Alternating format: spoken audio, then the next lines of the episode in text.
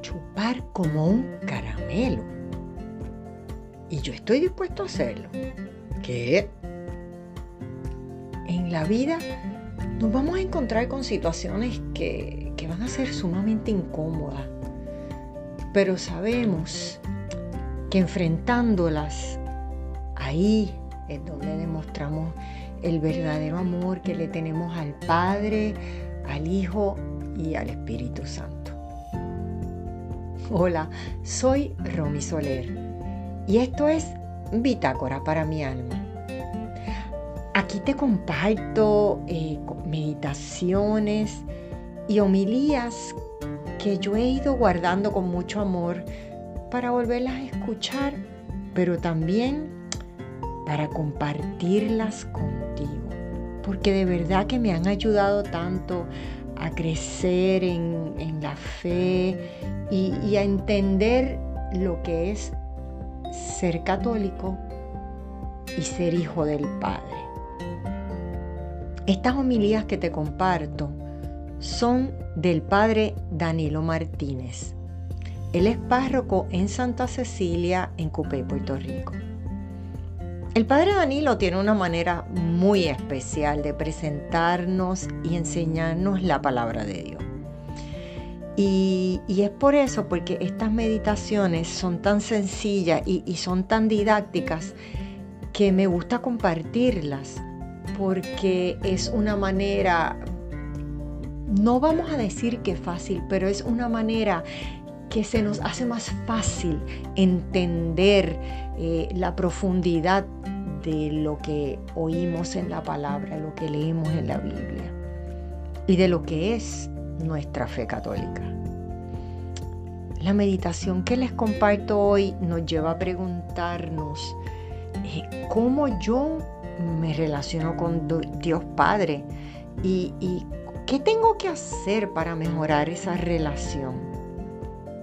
¿Yo solo me siento hijo o me siento siervo de Dios. Confío que al escuchar esta meditación puedas eh, revisar en tu corazón si eres hijo o siervo y puedas encontrar unas herramientas que te ayuden en tu conversión personal. Gracias por escucharla y por compartirla. Muchas bendiciones y hasta la próxima.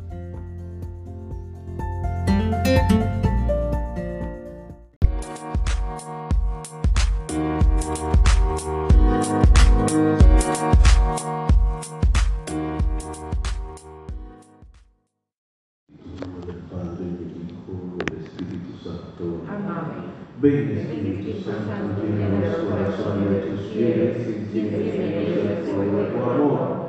Envía tu Espíritu y renovarás la paz de la tierra. Oh Dios, que has doctrinado los corazones de tus fieles con la luz del Espíritu Santo, has guiado por este mismo Espíritu, saboreemos la dulzura del bien y gocemos de sus divinos consuelos. por Jesucristo nuestro Señor. Amén. Lectura del Santo Evangelio según San Marcos. Gloria a ti, Señor. En aquel tiempo Jesús se puso a enseñar otra vez junto al mar. Acudió un gentío tan enorme que tuvo que subirse a una barca. Ya en el mar se sentó y el gentío se quedó en tierra junto al mar. Les enseñaba muchas cosas con parábolas. Les decía instruyéndolo. Escuche, salió el sembrador a sembrar. Al sembrar algo cayó al borde del camino. Vinieron los pájaros y se la comieron. Otra parte cayó en terreno pedregoso, donde apenas tenía tierra. Como la tierra no era profunda, brotó enseguida, pero cuando salió el sol se abrazó y por falta de raíz se secó. Otra parte cayó entre abrojos, los abrojos crecieron, la ahogaron y no dio grano. El resto cayó en tierra buena, nació, creció, dio grano. Y la cosecha fue del 30 y del 70 y del 100 por uno. Y añadió, que tenga oído para oír, que oiga. Cuando se quedó a sola, los que lo rodeaban, los doce, le preguntaban el sentido de la parábola. Él dijo, a ustedes se ha dado el misterio del reino de Dios. En cambio, a lo de fuera todo se les presenta en parábolas, para que por, por más que miren no vean, por más que oigan no entiendan, no sea que se conviertan y sean perdonados. Y añadió, ¿no entienden esta parábola? Pues ¿cómo van a conocer todas las demás? El sembrador siembra la palabra. Hay uno que está al borde del camino donde se siembra la palabra. Pero cuando la escuchan, viene Satanás y se la lleva y se lleva la palabra sembrada en ellos. Hay otro que recibe la semilla como terreno pedregoso solo que al escuchar la palabra enseguida la acogen con alegría, pero no tienen raíces, son inconstantes. Y cuando viene una dificultad o persecución por la palabra, enseguida sucumben. Hay otros que reciben la semilla entre abrojos. Estos son los que escuchan la palabra, pero la afanes de la vida, la seducción de la riqueza y el deseo de todo lo demás lo invaden ahoga la palabra y se queda estéril. Los otros son los que reciben la semilla en tierra buena, escuchan la palabra, la aceptan y dan una cosecha del 30 o del 70 o del 100 por uno. Palabra del Señor. Por la proclamación de esta palabra se han borrado mis pecados. Y que Dios Todopoderoso lo bendiga con su divina palabra, en el nombre del Padre, del Hijo y del Espíritu Santo. Amén.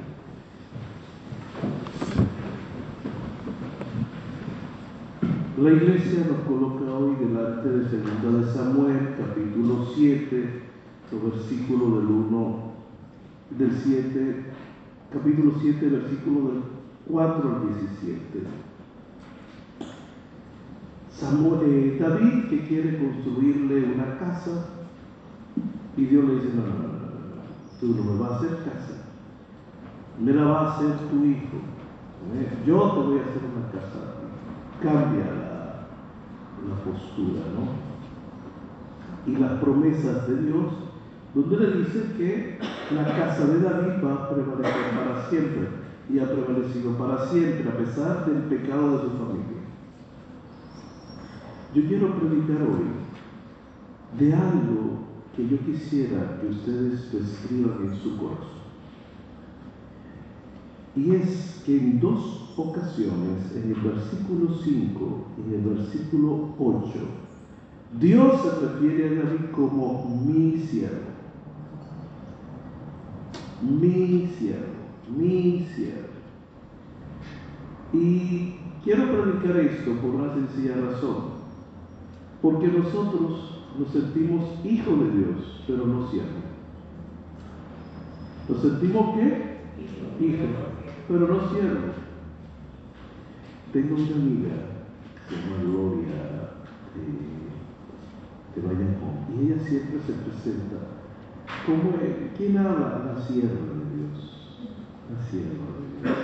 Y cuando yo era un niño, en mi pueblo, había una señora rubia a la entrada del pueblo y ella se la conocían como la sierva de Dios y era un misterio porque su casa era común, era enigmática, ¿no? la sierva de Dios.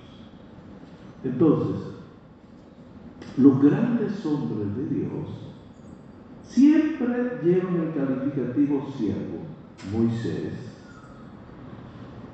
David, la Virgen, Pablo, y usted y yo tenemos que ser siervos. Entonces, ¿qué significa la palabra siervo? La palabra siervo en la Biblia significa alguien que se reconoce hijo de Dios, pero que está sujeto a Dios. Es alguien que traspasa el regalo más preciado que Dios nos ha concedido, que es el libre albedrío, se lo devuelve a Dios. El siervo es aquel que ha descubierto que la esencia de la fe es la obediencia a Dios. Por ello, el siervo de Dios, como Cristo, hace lo que Dios diga, como cuando Dios lo diga, como Dios lo diga, como lo pida, y no importa lo que Él pida y de la forma que Él lo pida, siempre va a actuar, siempre va a actuar.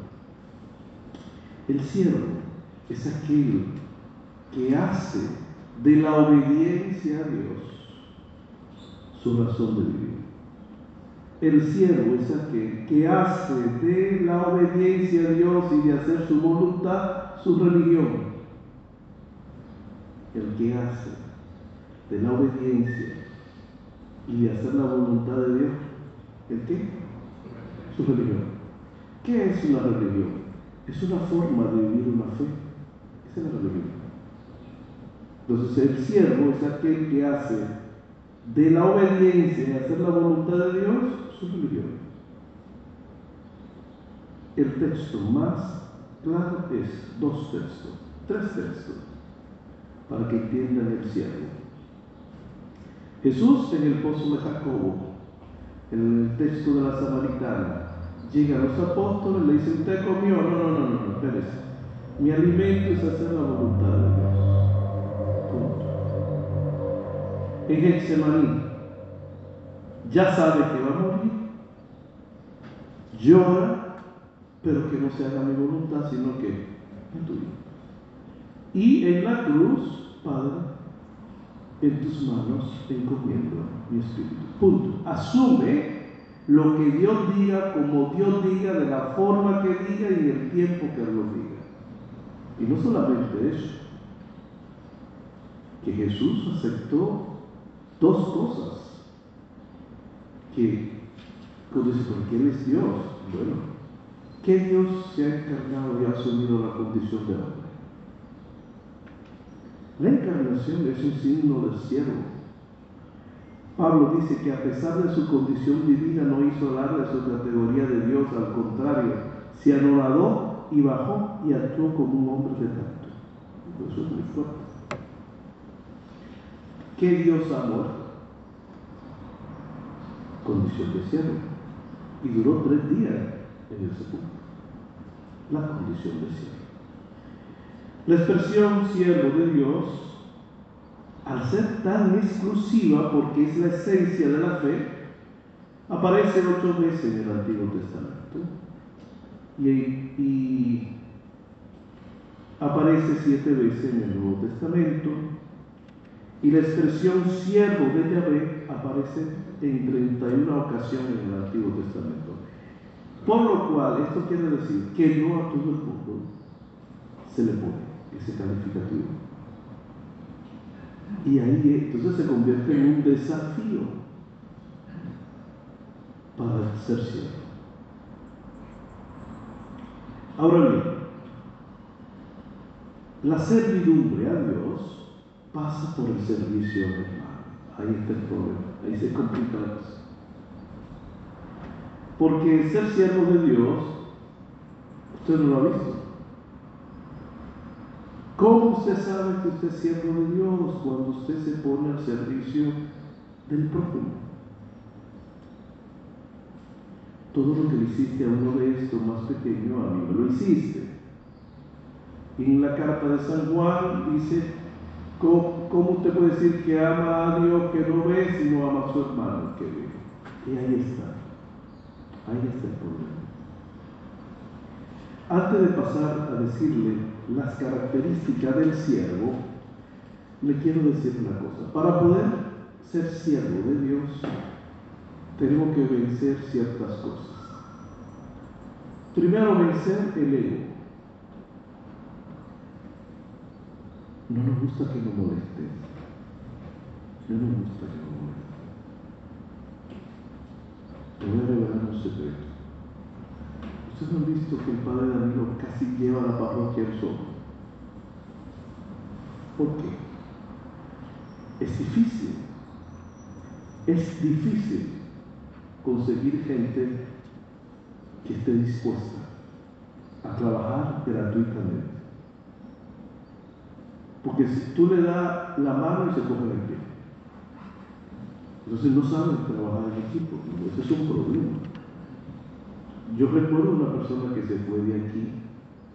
Esa persona, si ella daba la comunión, no quería que más nadie diera la comunión. Pero ¿cómo es eso? ¿Se acuerdan cuando daba la comunión en tres filas? Ella quería ella sola. Y ustedes han visto que yo digo, arreglen el altar, pues lo arreglan entre dos y tres, no pasa nada. No, ella quería ella sola. Porque eso no es así. Eso no es la condición de siervo. El siervo también tiene que vencer los aplausos de la tierra. Vencer los aplausos de la tierra. Si no puede buscar reconocimiento, su pago no es aquí. Y el siervo tiene que prepararse a sufrir. Ser siervo implica sufrir. Si usted no está dispuesto a sufrir, no va a asumir. Por eso hay que vencer la comodidad. Porque lo van a llamar cuando usted no quiere. Lo van a llamar cuando usted más ocupado está. Eh, eh, el padre Marcos, que es íntimo amigo mío, él ahora está encargado de la formación de toda América Latina, empezó ahora en enero en Córdoba, Argentina. Eh, yo tenía, cuando vivía con él, yo estaba bien ocupado, yo daba clases, daba retiro, bueno, y estudiaba. Y entonces, él cada vez que quería algo, me llamaba, escríbeme tal cosa, hazme tal cosa. Y un día le dije, pero Marcos, ¿por qué tú me pides las cosas a mí? Si yo siempre estoy ocupado, dice por eso. Porque estaba ocupado y porque al final tú no vas a decir que no. Y el siervo también tiene que vencer las cosas. Tiene que vencer el hacer las cosas de, una manera bien a la canaria. Tiene que hacerla bien. Ayer yo veía, eh, me encanta ver la vida de las monjas y monjes de clausura. Entonces decía la, superiora de un convento de clausura, que la gloria de Dios, la gloria de Dios, se tiene que expresar en la cosa más simple. Dice, hasta en limpiar un pasillo no puede quedar un, un polvito por ahí, porque eso se hace para la gloria de Dios. Entonces, vivimos en una sociedad que no queremos que nos molesten porque tenemos un culto a la privacidad. Cuando preparaba el texto, recordé a San Gregorio, al médico venezolano, ¿cómo se llama? Este, San, San, ¿cómo se llama el médico que lo San, Gregorio Hernández. San Gregorio Hernández, usted que casi venezolana. Ella es puertorriqueña, pero ha vivido muchos años en Venezuela su esposo es venezolano. Bueno, ese hombre quiso ser cartujo, para que no lo moleste, siendo médico. ¿eh? Quiso ser cartujo, Dios lo sacó de cartujo. Quiso ser sacerdote, tampoco, hasta que entendió que lo que Dios quería era que fuera ¿qué? médico y que la gente lo buscara y que diera clase en la universidad. Y entonces sí, se hizo siervo de Dios. Rapidito les explico la característica de los siervos de Dios. Número uno, se siente hijo de Dios. Número dos, el siervo hace de la Trinidad su razón de vivir y entiende su vida desde esa experiencia. Pablo dice, para mí la vida es Cristo. El siervo de Dios se niega a sí mismo y carga la cruz. Lucas 9, 23, 24. Si alguien quiere venir en pos de mí, nieguese a sí mismo. El siervo de Dios hace de la obediencia a Dios y de hacer su voluntad expresión de su amor a Dios y al prójimo. el siervo hace del Shema la piedra angular de su espiritualidad. ¿Qué es el Shema? Escucha Israel, amarás al Señor tu Dios con todo tu corazón, con toda tu alma, con toda tu mente y amarás al prójimo como a ti mismo. El siervo tiene conciencia de que sus dones, virtudes, talentos son un regalo de Dios y por eso el siervo no se reserva para sí nada. El siervo no se reserva para sí nada. Decía San Antonio María que el misionero claretiano tenía que, ser como un sirio que se apaga, que se gasta, que se lo chupe. Que el misionero tiene que ser como quién? Como un sirio, que se lo chupe, como un caramelo, que se lo chupe. Y de eso trae la monjita, que cuando más cansada está, viene la superiora. Falta tal cosa. Mira para arriba, pero lo hace, sin protestar. San Antonio María Claret dice que el verdadero misionero, escuchen, hermana, que el verdadero misionero, la verdadera religiosa y religioso reconoce por la obediencia, porque asume la condición de siervo no dice nada, no pregunta nada, no cuestiona nada, no pide nada, todo. En esta semana se murió una monjita mercedaria en Santo Domingo, en Santiago, de los 29 años de COVID, 50 años trabajando por los presos, metida en la cárcel desde que el sol salía hasta la noche. Los presos le llamaban mamá y en la cárcel cogió el COVID, 99 años a los 99 años todo el mundo quiere estar trancado en su casa, con la cita médica, ella en la cárcel. ¿Y qué, hará una persona de 99 años en la cárcel? Sentada en silla hablando con los presos. Y ella lo llevaba por la celda y ahí se pasaba el día entero. Y comía la comida de los presos. Todo un día. Yo no sé si soy capaz de eso. Esos son los siervos. El siervo, entonces, no procura los aplausos del mundo, sino que su mirada está puesta en la eternidad, que su nombre esté escrito en el libro de la vida.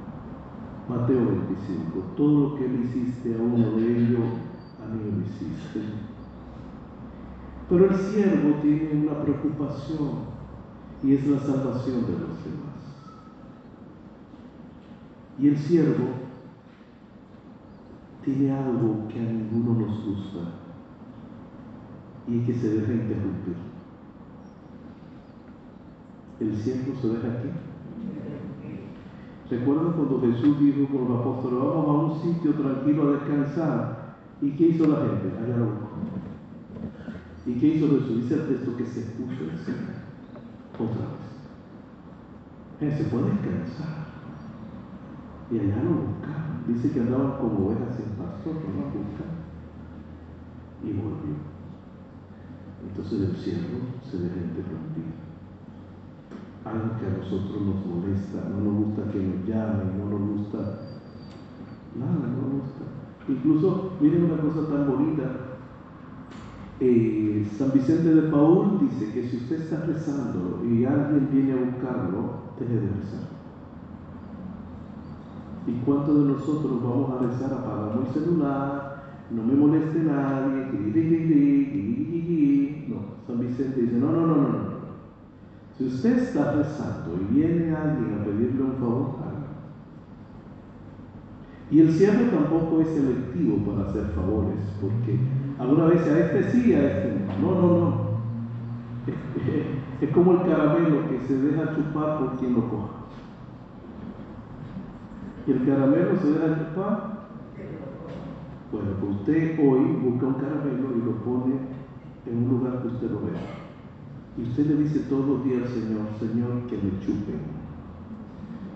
¿Cómo te va a decir? Sí, porque viene una cosa, si usted viene aquí y no cambia de actitud, pues no viene nada. en el siervo. Y por último, el siervo es un hombre y una mujer de profunda oración. No se puede ser siervo sin una vida profunda de oración. Que Dios nos lo bendiga.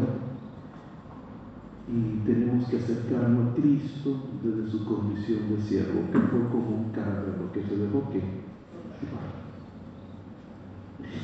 ni una gotita de sangre le quedó por amor al prójimo. Que usted y yo, a partir de hoy, asumamos la espiritualidad de siervo y que usted no se queje cuando alguien, cuando alguien le, pida un favor, no crea que lo están interrumpiendo. Es, un, es una bendición. Aunque cueste, aunque usted después pelee con Dios. Eh, aunque usted pelee con Dios. Entonces usted está bien. Como un cambio. Y cuando usted no entiende lo que es ser siervo, y cuando le pida un favor y le interrumpan su día, mire la cruz. Mire la cruz. Bendito sea el Señor del universo.